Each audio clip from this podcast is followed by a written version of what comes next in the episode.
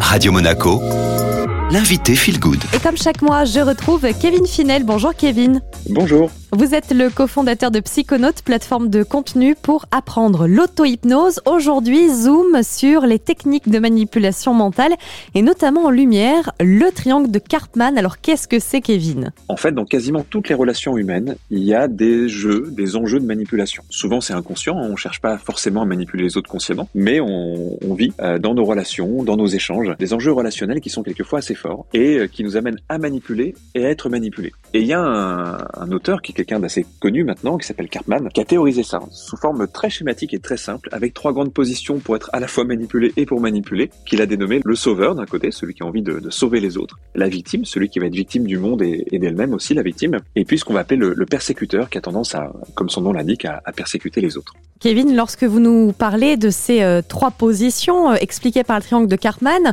on voit bien que pour jouer, que ce soit au rôle de la victime ou du sauveur, il faut être plusieurs joueurs. Exactement, on peut pas jouer tout seul. Alors le mot jeu peut paraître un peu étrange parce que personne n'a envie de manipuler ou d'être manipulé si on pose la question à froid à quelqu'un.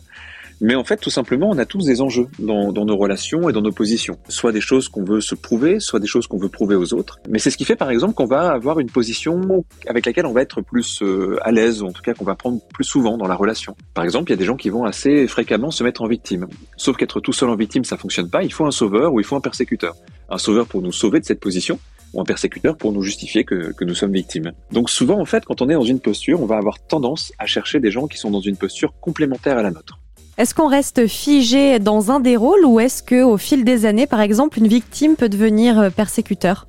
Oh oui, ça peut même changer plus vite que ça. C'est-à-dire qu'une relation, imaginons quelqu'un qui est victime et qui rencontre une personne qui est plutôt dans la posture de sauveur, bah sur le coup ça va bien matcher. Mais euh, au moment où le sauveur essaie de sauver la victime, il se pourrait très bien que la victime se transforme en persécutrice, c'est-à-dire qu'elle vienne euh, attaquer le, sauveur sur sa posture. Euh, donc il y a souvent des, des switches comme ça de posture, et c'est justement le génie de Cartman, c'est qu'avec une structure assez simple, il permet aussi de comprendre les enjeux qui sont complexes dans la manipulation.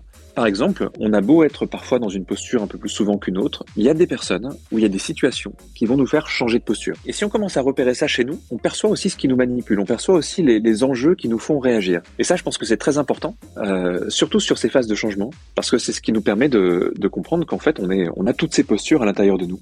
On les contient toutes, ces postures-là, et qu'elles sont simplement déclenchées, hameçonnées par certaines situations. Kevin, est-ce que quand il a conceptualisé son triangle Cartman, il a également pensé à des antidotes? Alors exactement, il en a donné plusieurs. Dans son travail, en fait, il a, il a nommé la situation de départ le triangle dramatique, mais pour lui, il y avait possibilité de basculer vers un triangle qui est nommé compassionnel. Dans cette idée-là, il y a deux grandes pistes. La première, c'est d'essayer de comprendre qu'est-ce qui nous fait réagir, voire surréagir. Par exemple, quels sont nos besoins quand on se met en tant que persécuteur, que victime ou que sauveur? Et en allant travailler dessus, on, peut tout doucement s'en libérer. Que par exemple, si j'ai tendance à me mettre en victime et que je rencontre un, sauveur qui a tendance à me conforter dans ma position de victime, plus je vais travailler sur le fait de ne plus avoir besoin de cette posture-là, moins je vais rentrer dans le jeu du sauveur qui a besoin lui-même de trouver une victime.